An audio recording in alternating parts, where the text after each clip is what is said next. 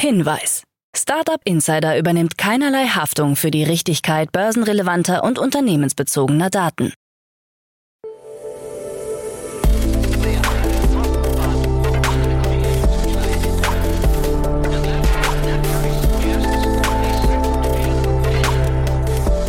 Startup Insider Daily. Morgen Update. Einen wunderschönen guten Morgen und herzlich willkommen zu Startup Insider Daily in der Morgenausgabe. Es ist Montag, der 18. Dezember 2023 und mein Name ist Nina Weidenauer und das sind die News des Tages. Tech-Milliardäre gründen libertären Fonds. Zander Laboratories erhält 30 Millionen Euro. Er ab wehrt sich gegen Vorwürfe. Sono Motors verliert US-Börsenzulassung und Temu verklagt Schein. Tagesprogramm. So, bevor wir näher auf die Themen eingehen, lasst uns kurz Einblick auf das heutige Tagesprogramm werfen. Nach dieser Morgenausgabe kommt die Rubrik Investments und Exits und dort begrüßen wir heute Domenico Cipolla, Partner bei Freigeist Capital und er analysiert die Finanzierungsrunde von SumUp. Um 13 Uhr begrüßen wir bei uns Michael Zittermann, CEO und Co-Founder von Nuvo und um 16 Uhr spricht unsere Kollegin Jana Kramer mit Dr. Kati Ernst, Gründerin von Oya. Dazu aber später mehr mehr nach den Nachrichten. Startup Insider Daily. Nachrichten. Tech-Milliardäre gründen libertären Fonds. Ein neuer Investmentfonds unter der Leitung von Balajai Srinivasan will libertäre Gesellschaften entwickeln. Der Fonds, der von Tech-Milliardären wie Coinbase CEO Brian Armstrong, AngelList-Mitbegründer Naval Ravikant und Risikokapitalgeber Fred Wilson unterstützt wird, will in innovative Gesellschaften und Gemeinschaften investieren. Srinivasan, ehemaliger CTO von Coinbase, hat sich dem Aufbau von Netzwerkstaaten verschrieben, die auf der Freiheit von regulatorischen Einschränkungen basieren sollen. Die Idee der Netzwerkstaaten ist ein langjähriges Projekt von Srinivasan. Er sieht in den westlichen Gesellschaften einen zivilisatorischen Niedergang, der mit der Entstehung zentralisierter Staaten beginnt, die die Macht der Reichen durch Gesetze und Regulierungen einschränken. Srinivasan glaubt, dass Bitcoin und das Internet eine neue Ära einläuten, in der individuelle Akteure die Kontrolle über korrupte öffentliche Institutionen zurückgewinnen können.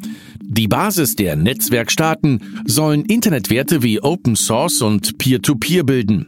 Die geplanten Städte sollen von privaten Unternehmen betrieben werden. Zander Laboratories erhält 30 Millionen Euro. Das Cottbusser Startup Thunder Laboratories hat einen Vertrag über 30 Millionen Euro mit der Cyberagentur für Innovation mit der Cybersicherheit abgeschlossen. Das Projekt Neuroadaptivität für autonome Systeme soll die Mensch-Maschine-Interaktion grundlegend verändern, indem Maschinen menschliche Emotionen und kognitive Zustände besser verstehen und darauf reagieren können. Der Schwerpunkt liegt auf der Entwicklung nicht-invasiver Gehirn-Computerschnittstellen, die eine intuitive und personalisierte Interaktion mit dem Benutzer ermöglichen, ohne dass riskante Eingriffe in das Gehirn erforderlich sind. Der implizierte Ansatz ist einzigartig und hat das Potenzial, neue wissenschaftliche Standards in den Neurowissenschaften zu setzen, sagt Dr. Andreas Schönau von der Cyberagentur. Hydrogrid erhält 8,5 Millionen Euro. Das Wiener Energy Scale-Up Hydrogrid, gegründet 2016 und geführt von CEO Janice Goodenough, hat in einer Series A Finanzierungsrunde 8,5 Millionen Euro eingeworben. Die Runde wurde von Invent Capital und Karma Ventures angeführt und von CNB Capital und Set Ventures unterstützt. Hydrogrid entwickelt Software für die Echtzeitsteuerung von Wasserkraftwerken, die derzeit in sieben Ländern eingesetzt wird. Mit dem frischen Kapital will Hydrogrid in neue Märkte expandieren. Konkrete Zielmärkte wurden aber noch nicht genannt. AirUp wehrt sich gegen Vorwürfe. Das Münchner Startup AirUp, das ein duftbasiertes Trinksystem entwickelt hat, wehrt sich gegen den Vorwurf des Greenwashings. Thomas Fischer von der Deutschen Umwelthilfe kritisierte das Trinksystem als überflüssig und schlug nachhaltigere Alternativen vor. Ursprünglich in Asien produziert, hat Air-Up auf die Kritik reagiert und einen Großteil der Produktion nach Europa verlagert.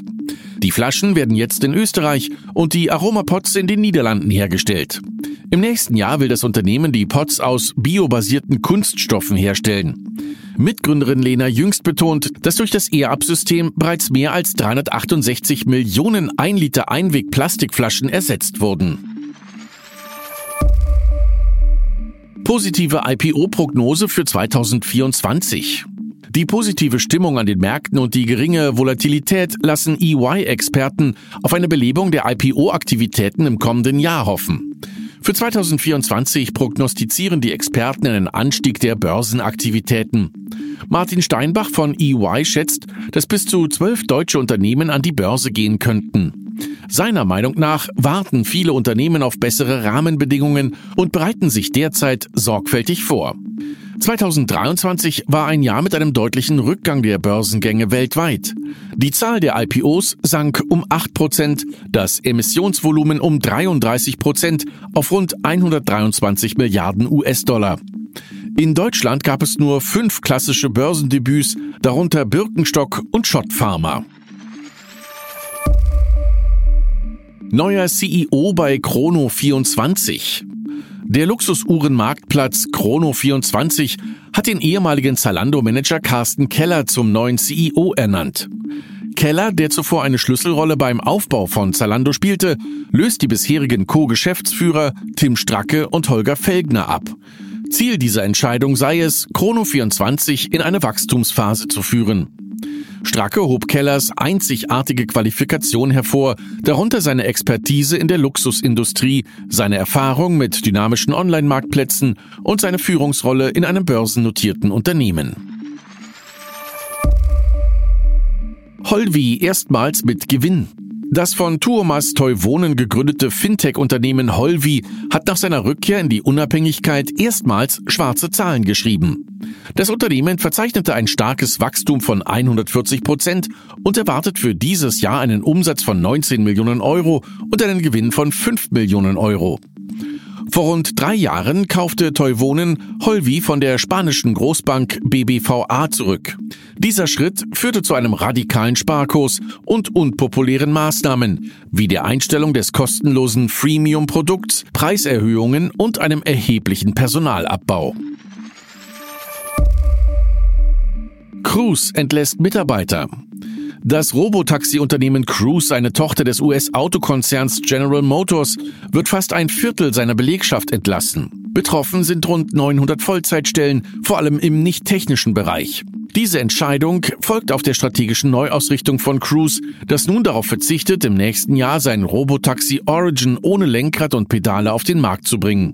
Stattdessen werden weiterhin umgebaute Elektrofahrzeuge des Modells Chevy Bolt von GM eingesetzt. Sono Motors verliert US-Börsenzulassung. Sono Motors aus München, ursprünglich bekannt für die Entwicklung des Solar-Elektroautos Sion, ist von der US-Börse Nasdaq ausgeschlossen worden.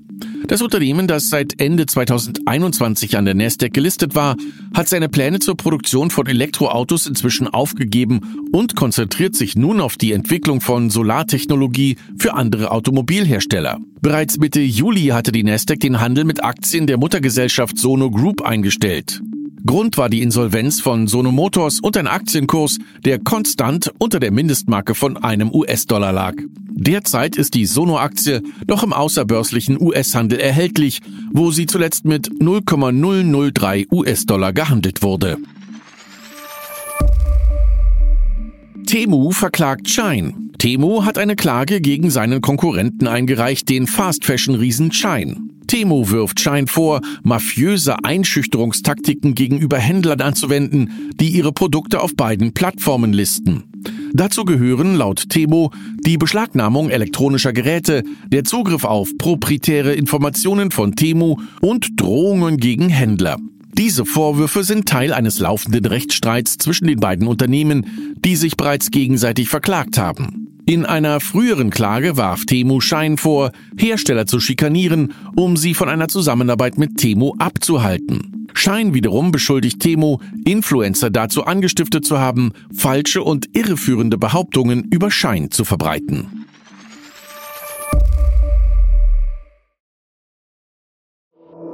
Startup Insider Daily. Kurznachrichten. Vectoflow aus dem bayerischen Gilching hat in einer Finanzierungsrunde 4 Millionen Euro erhalten. Neben bestehenden Investoren wie AM Ventures und der KfW Bankengruppe konnten neue Großinvestoren wie der Bayern Kapital Innovationsfonds 2 und die WN Invest GmbH gewonnen werden. Das Unternehmen ist bekannt für seine 3D-gedruckten Druckdurchflussmesssysteme und plant, die eingeworbenen Mittel für die Serienproduktion dieser Geräte einzusetzen. Der österreichische VC-Fonds Fund F, der sich auf Startups mit mindestens einer Frau im Gründungsteam konzentriert, vergibt 2024 als Teil des Investorennetzwerks der Hashtag Glaub an dich Challenge einen Sonderpreis für das beste Female Startup. Der Preis beinhaltet einen Tag mit dem Fund F-Team, Feedback zu Pitch Story, Einblicke in die Investmentlandschaft und zwei Tickets für die Konferenz Lead Today, Shape Tomorrow 2024. Gründerinnen und Gründer können sich noch bis zum 31. Dezember 2023 für die Challenge bewerben. Spotify testet derzeit eine KI-gestützte Funktion, die Wiedergabelisten auf der Grundlage von Texteingaben erstellt. Nutzer können Aufforderungen wie Entdecken Sie ein Nischengenre wie Witch House eingeben, um individuelle Wiedergabelisten zu erstellen. Spotify hat jedoch nicht bestätigt, ob diese Funktion öffentlich eingeführt wird und erklärt, dass sie routinemäßig Tests durchführen und einige davon möglicherweise nicht Teil der allgemeinen Erfahrung werden. Eine Ex-Mitarbeiterin von Tesla in Deutschland hat per Mail gut 1000 Gehaltsabrechnungen ihrer Ex-Kolleginnen bekommen, berichtet der Spiegel. Die Dokumente enthalten sensible Daten wie Gehalt, Konfession und Privatadresse. Die Datenpanne beschäftigt nun die Berliner Behörden.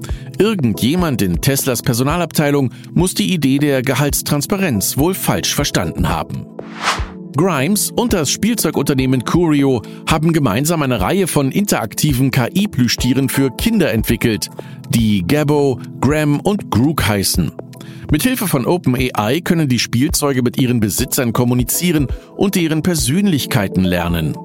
Grimes, der den Plüschtieren seine Stimme leiht, ist auch Investor und Berater für das Produkt. Die Plüschtiere können auf der Curio-Website zum Preis von je 99 Dollar vorbestellt werden. Und das waren die Startup Insider Daily Nachrichten für Montag, den 18. Dezember 2023. Startup Insider Daily Nachrichten. Die tägliche Auswahl an Neuigkeiten aus der Technologie- und Startup-Szene. So, das waren auch schon wieder die News des Tages und jetzt zu unseren News des Tages im Podcast-Programm.